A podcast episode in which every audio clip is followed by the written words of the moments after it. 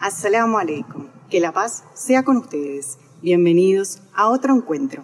Nuevamente voy a recordarte tres cosas. Primero, suscríbete a nuestro canal Fátima TV. Lo segundo, dale me gusta a nuestros videos. Y lo tercero, abajo, en comentarios, espero tu opinión sobre este nuevo encuentro. Inshallah te gusta.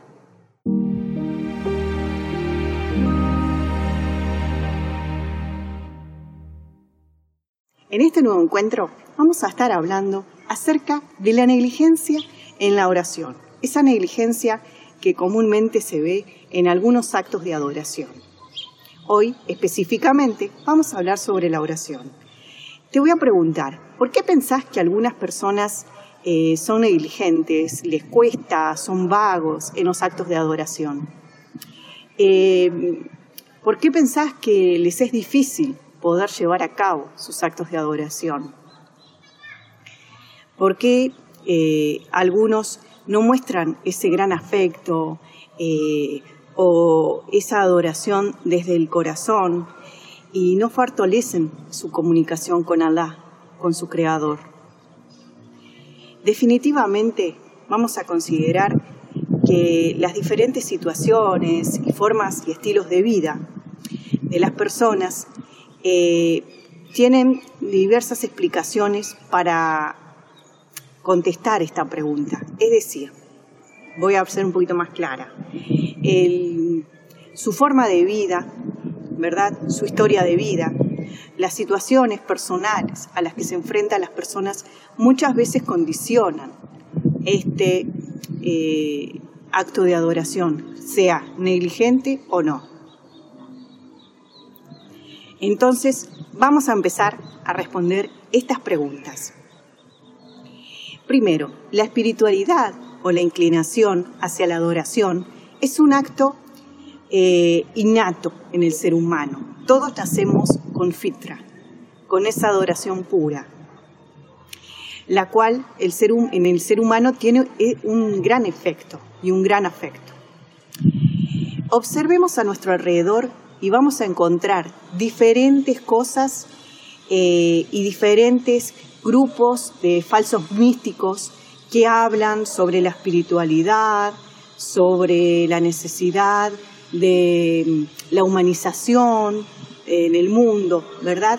Pero la debilidad y la negligencia son calamidad en la adoración. Y la negligencia tanto va a dañar la religión como al mundo. ¿Por qué? Algunas personas entonces a veces son más perezosas en nuestra sociedad ante la adoración. ¿Es porque el demonio los seduce y entonces hace que ellos no adoren realmente como se debe a Dios? No. El demonio no seduce a nadie eh, y no domina a ningún ser humano. Sí puede encaminarnos y animarnos a hacer el mal, pero él no decide entre hacer el mal y hacerle el bien, ¿verdad? Eso es una decisión propia de nosotros, por eso tenemos el libre albedrío.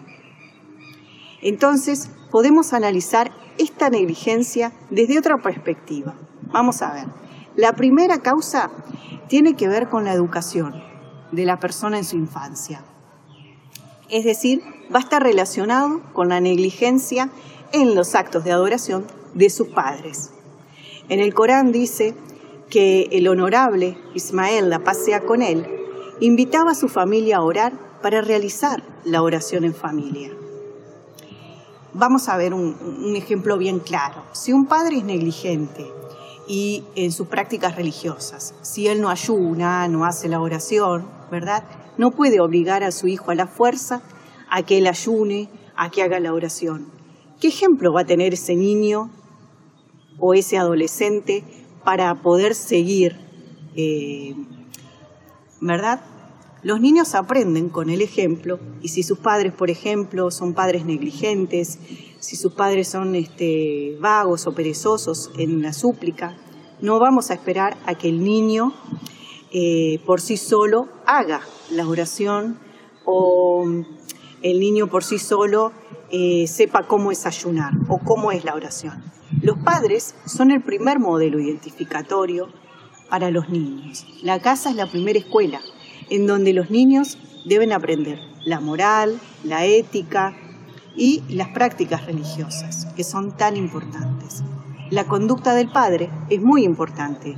Cuando el padre no respeta su hogar, por ejemplo, eh, la conducta religiosa, aunque él rece, ¿verdad? Por ejemplo, el niño dice, tú me mentís y te comportás mal con mi mamá. Acá el padre, sin querer, muestra un defecto en las enseñanzas religiosas. ¿Por qué? Porque deja al niño en una confusión, en una ambivalencia. Le está mandando un mensaje ambivalente, un doble mensaje, ¿sí? Porque la religión, al igual que invita a orar, invita a tener un buen comportamiento, un buen carácter con su esposa, con su cónyuge. Entonces el padre que se enoja fácilmente no puede ser un modelo positivo para este niño. Por lo tanto, el niño no será alentado a suplicar y a realizar actos devocionales, ya que vio a su padre que en ocasiones suplicaba, pero no vio los efectos de esta adoración en su carácter, en su comportamiento, en su conducta. Ahora les voy a contar un relato que dice que un ministro muy generoso, eh, cuando era niño, la madre le enseñó a dar un dinar, ¿verdad? Una moneda y le decía, guardala eh, bajo la almohada. Mañana temprano, cuando vayas a la escuela, dásela a la primera persona eh, necesitada que te encuentres. Este acto se hizo costumbre, fue parte de su rutina todos los días a ir a la escuela. Entonces, este ministro siguió practicando hasta hoy en día estos actos de generosidad, esta sádaca, estos actos religiosos, actos devocionales hacia Dios. Debemos hacer que nuestra adoración a Dios en nuestros hijos se vaya produciendo de forma sistemática, progresiva y natural. Esto depende, por supuesto, de las familias. El imam Ali, la pasea con él, dijo, en su comportamiento, el niño debe imitar a los mayores y los mayores también. Indefectiblemente, deben ser cariñosos con los niños, no sea que se comporten con los infieles y opresores de la época de la ignorancia. La segunda causa que podemos encontrar es el debate de la ignorancia y la falta de información. Cuando nosotros desconocemos algo, ¿verdad? La causa de muchos asuntos, vamos en su búsqueda, vamos en, la búsqueda del conocimiento de esta causa. Por ejemplo, si el ser humano entendiera qué buenos efectos tiene para el hombre realizar eh, la oración o qué limitaciones y efectos negativos tiende a dejar el no realizarla, tratará de realizar siempre la oración. Un rey, en una noche oscura, hizo que su ejército atravesara un desierto oscuro. Cuando llegaron a un lugar en el que la tierra se asemejaba a la arena, dijo el rey, acumuladla. Los soldados se dividieron en tres grupos. Un grupo dijo, muy bien, y llenó de arena todas las vasijas que tenía. El segundo grupo, en, en esta noche oscura, difícilmente recorreremos el camino. No podemos cargar peso extra, dijeron, y no llevaron nada. El tercer grupo dijo, nos llevaremos un puñado. Si sirvió de algo, qué bien. Y si no, lo tiramos. No va a ser tanto. Cuando amaneció y vieron que aquello que parecían granos de arena eran perlas y oro, todos se sentían desgraciados. Aquellos que no la tomaron se quejaron dijeron, ojalá la hubiésemos tomado. Aquellos que habían tomado un puñado dijeron, ojalá hubiésemos tomado más. El día de la resurrección se asemeja a este ejemplo.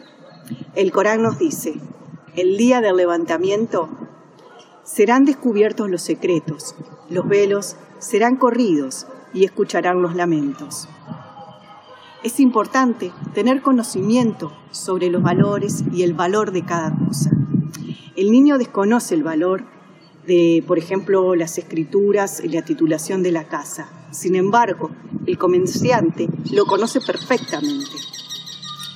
Conozcan entonces los valores y obtengan conocimiento, conocimiento de la grandeza del Creador. Deben saber qué tan grande es nuestro Creador y qué tan pequeño somos los seres humanos ante Él. Estos conocimientos nos dan obligaciones. Si yo estoy consciente de que en el día del levantamiento me van a preguntar sobre todo lo que digo, todo lo que hago, los actos buenos, los actos malos que haya realizado, ¿verdad? O entonces diré, o por ejemplo cuando digo malas palabras, palabras obscenas, cuando molesto a mi esposo o cuando se molesta a la esposa, cuando no ayudo en las tareas de la casa, entonces cuando no ayudo tampoco a los este, necesitados o a los enfermos. Un joven que había realizado un pecado se presentó ante el imam al-Sadi, la paz sea con él, y le preguntó, ¿ese pecado lo realizas ante la gente? El joven dijo, no, incluso tampoco lo hago delante de un niño. El imam le dijo, entonces, ¿consideras a Dios menos que a un niño? Vamos a ver otro ejemplo.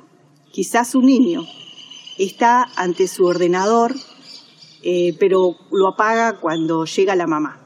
Las mamás siempre estamos controlando qué están viendo nuestros hijos. Entonces él apaga eh, la computadora cuando nosotras llegamos porque tiene vergüenza de lo que está viendo. La madre es un ser humano como él. ¿Qué nos quiere decir esto? Que el hombre debe sentir vergüenza solamente ante Dios, más que sobre su prójimo. El fortalecimiento de las creencias va a eliminar la debilidad. Por eso dice, cuando quieras suplicar, cuando quieras hablar con tu Dios, primero di eh, las bendiciones que tienes, después los pecados que realizaste y luego manda saludos al profeta y su honorable familia y por último suplica. La tercera causa son los asuntos secundarios, como los bienes ganados a través de un acto prohibido, por ejemplo, y el efecto negativo que eso produce en nuestra fe.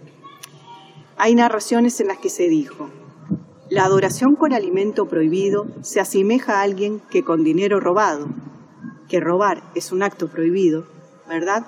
Compró alimentos y los comió. El culto de esta persona es como un edificio construido con arena movediza, es decir, no tiene ningún valor ni utilidad. Muy pronto se arruinará y se va a derrumbar. Por lo tanto, tu culto y adoración deben ser, eh, van a ser inútiles en esta persona. Lo contrario sucede con el dinero ganado de buena forma, de forma honrada, por el sendero permitido y correcto, que produce la aceptación del culto y la adoración. Por ejemplo, una persona encuentra un amigo que lo empuja y anima hacia un camino malo.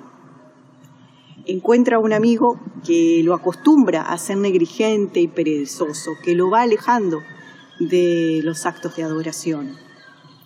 El tener un buen amigo provoca un gran efecto en la vida del ser humano. Por eso los musulmanes siempre buscamos gente eh, como amigos, gente que sean parecidos a nosotros a nivel moral, a nivel ético, si no son musulmanes. Lo que mencionamos ahora es una serie de actos negligentes en el culto de adoración. Inshallah que este encuentro y este video eh, pueda servir para que todos podamos reflexionar acerca de nuestros actos de adoración, acerca de cómo estamos realizando el salat, de cómo estamos también entendiendo la adoración a Dios. Si pasa por nuestro corazón, si pasa por nuestro intelecto, si pasa también por el lado espiritual. Inshallah, que todos nuestros actos de adoración sean los mejores ante los ojos de Allah Assalamu alaikum, que la paz sea con ustedes. Nos volvemos a encontrar el próximo lunes. Y no te olvides, suscríbete a nuestro canal Fátima TV, dale me gusta a nuestros videos y abajo en comentarios espero tu opinión. FátimaTV.es Si todavía no son miembros de Fátima TV, les explicaré cómo hacerlo. La mejor forma es a través de WhatsApp. Agrega a los contactos de tu celular el número de Fátima TV y envíanos tu nombre por esa misma vía. Nuestro número es más 54 938 15 39 07 37.